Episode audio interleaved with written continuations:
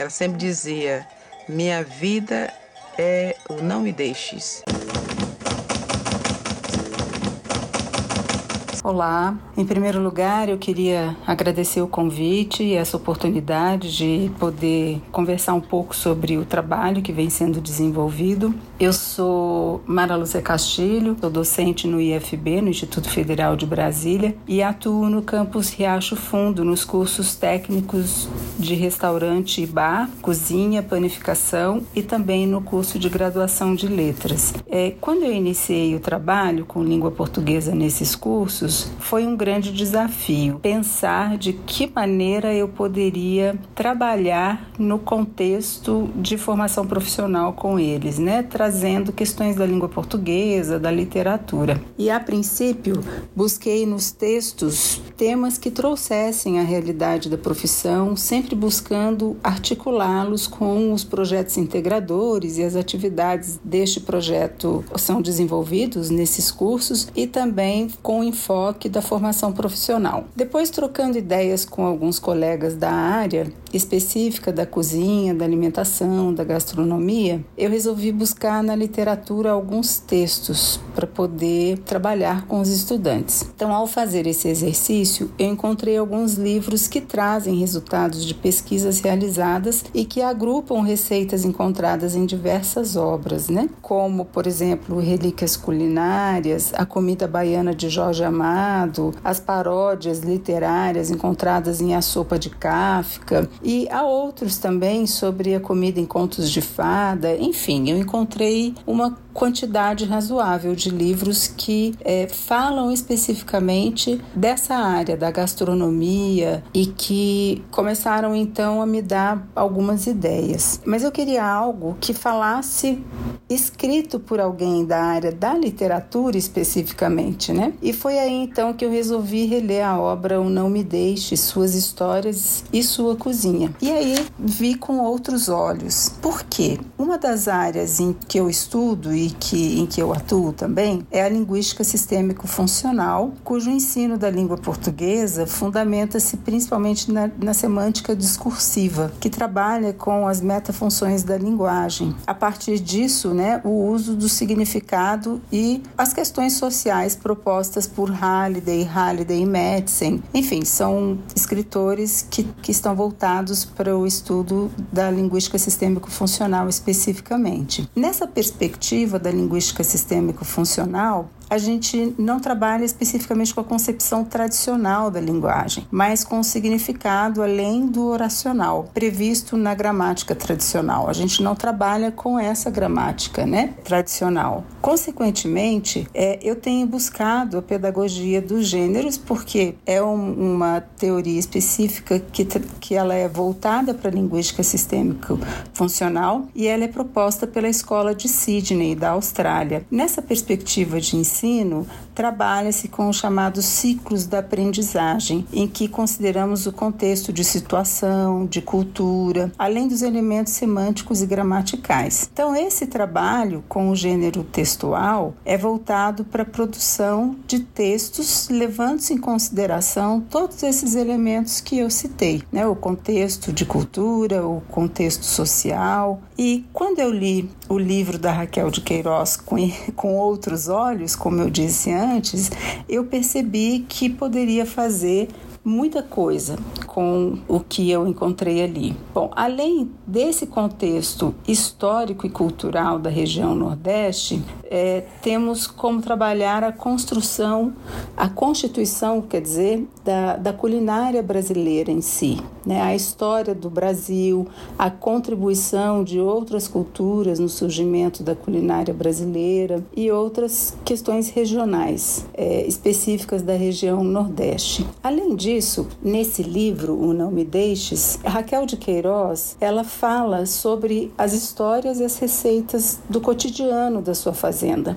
né, e das fazendas da família dela. É, ocorre que o que, que eu percebi ao ler com outros olhos é, a obra dela, eu, eu percebi que a estrutura do gênero textual receita culinária utilizada por ela não é igual à estrutura de uma receita culinária encontrada no cotidiano nosso do brasileiro, né? Ela não descreve, por exemplo, todos os produtos que são utilizados na receita e ela também não explica, não há uma seção somente para os ingredientes e uma seção que a gente é, intitula de modo de preparo, né? Ela não faz assim. Na verdade, ela, ela narra como essas comidas eram feitas e o leitor, se ele quiser reproduzir essas receitas, se ele não for efetivamente um cozinheiro, se ele não tiver uma experiência, ele possivelmente não vai conseguir fazer todas elas, né? E ele vai ter que ler algumas vezes para poder então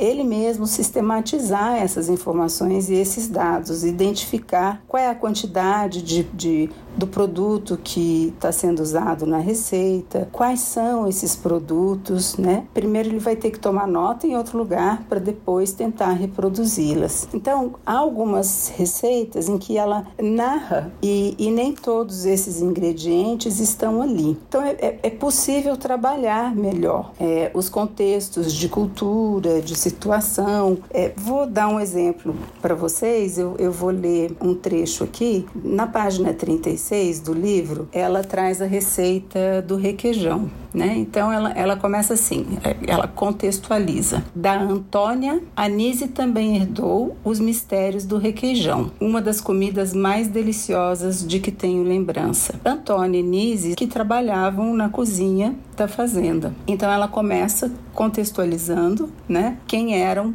as cozinheiras e, e como que uma herdou os mistérios da culinária da outra. Ela traz isso muitas vezes no, no livro, né? Então ela começa assim, a receita ela começa da seguinte maneira: a coalhada era escorrida num saco de um dia para o outro, até ficar bem enxuta. Em seguida, era esfarelada dentro de uma panela. Lembro que era uma panela de ferro e levada ao fogo, fogo baixo. Ela ia então derramando sobre a coalhada lentamente manteiga de garrafa.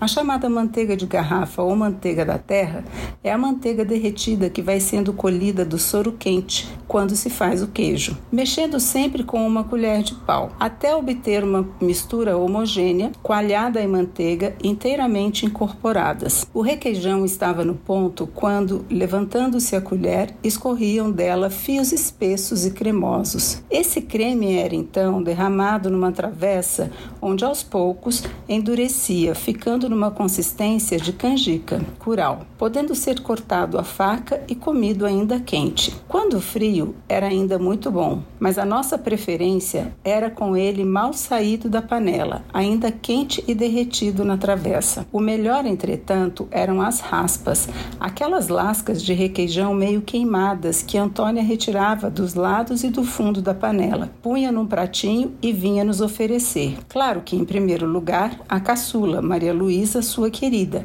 que ela ainda chamava de neném. Então vejam, nesse trecho, nessa receita, ela não traz os ingredientes, né?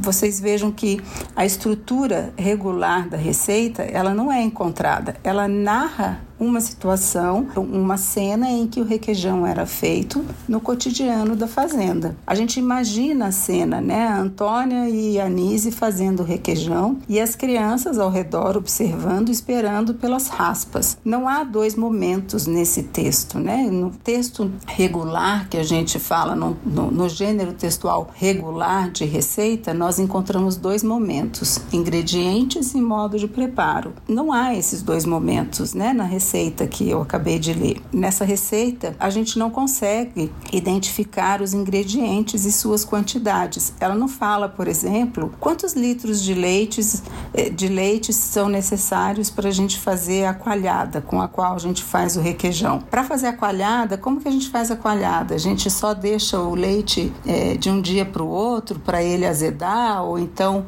é, quanto de coalho é possível colocar? A gente não tem essas quantidades. Nós não sabemos, né? Por exemplo, é, ela diz que deixava do dia para o outro em um saco. Que tipo de saco? Era um saco específico? Era um saco de pano? Era um saco de plástico que a gente furava?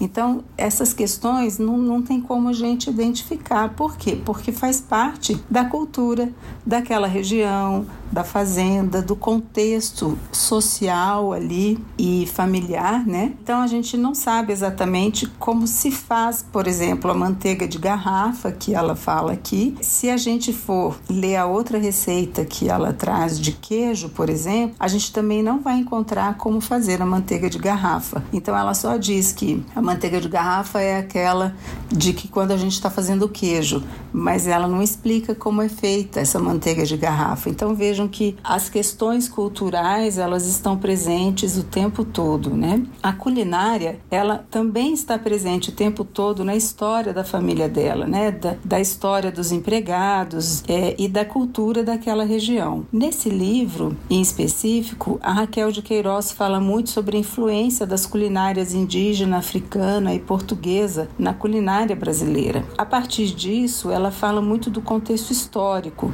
como que surgiu. Ela fala especificamente sobre a mandioca, sobre o feijão, sobre o milho, é, algumas carnes que são muito consumidas na região. E aí, consequentemente, ela fala e vai é, dar algumas receitas típicas da região Nordeste, mas ela não traz essas é, essas receitas da maneira como a gente espera né, que, que ela traga é, o passo a passo, direitinho, e algumas receitas, inclusive, ela vai e volta, ela, não, voltando para o queijo, voltando para o não sei o quê. Por quê? Porque como ela está narrando, ela conta algumas histórias e depois ela volta para o que ela está falando. Então, mais especificamente das receitas típicas da região Nordeste, ela fala sobre o baião de dois, sobre o cuscuz, sobre o munguzá, a paçoca e várias outras, né? Esse livro eu achei então bastante rico para nós trabalharmos questões históricas e sociais além da linguagem. É, na área profissional também é bastante rico, pois como trabalha-se com o contexto regional e cultural, é possível a gente abordar a culinária de restaurantes típicos, por exemplo, né? Neste semestre é, que a gente está trabalhando esse livro em um dos, dos cursos de restaurante bar, a gente está buscando é, trabalhar em conjunto língua portuguesa, história, artes e algumas outras disciplinas também têm feito uso de alguns trechos e algumas questões culturais. Então foi por isso que esse livro abriu assim os meus olhos, né? A literatura como um todo, ela é muito rica como fonte de pesquisa na área da alimentação, do turismo e da gastronomia, né? Diversos autores, eles descrevem costumes, lugares, receitas. Então as as obras literárias elas são muito ricas é, nesse sentido. E dá para gente não só estudá-las, mas também trabalhar em sala de aula com todas elas. Se a gente for buscar nas obras, por exemplo, de Machado de Assis, em muitas delas ele descreve os lugares do final do século XIX, ele também fala sobre receitas, sobre os costumes, as influências que a sociedade da época recebeu do, dos europeus e de vários outros, né? Ele denuncia muitas vezes, inclusive, problemas sociais, os problemas de infraestrutura, principalmente da cidade do Rio de Janeiro, que ele, ele traz muito, né? E se a gente for perceber, esses problemas ainda hoje a gente os encontra, não na mesma proporção, mas eles estão ali. Então, desde aquela época, o Machado já trazia essas questões sociais e também das, das influências, né? Recebidas. É, outros autores também, como eu já citei, é, fazem uso de receitas nas suas obras, como por exemplo o Jorge Amado. Então, a literatura em si, eu acho que ela realmente é uma fonte de estudos, de pesquisa e para nós trabalharmos nesses cursos voltados para essas áreas da gastronomia, é, do turismo e da culinária. Um outro exemplo é, que eu posso dar também da leitura é, do livro, quando ela fala sobre o feijão, né? Dá para a gente trabalhar diversas questões do próprio das, das diversas regiões do Brasil. Ela fala assim: o feijão de cada dia faz com feijão seco, comum, chamado feijão de corda, de grão pequeno e redondo. O feijão mulatinho, de grão alongado, é mais caro e menos apreciado que o feijão de corda. Dizem as mulheres sertanejas que o feijão de corda dá para comer de água e sal que já tem sabor.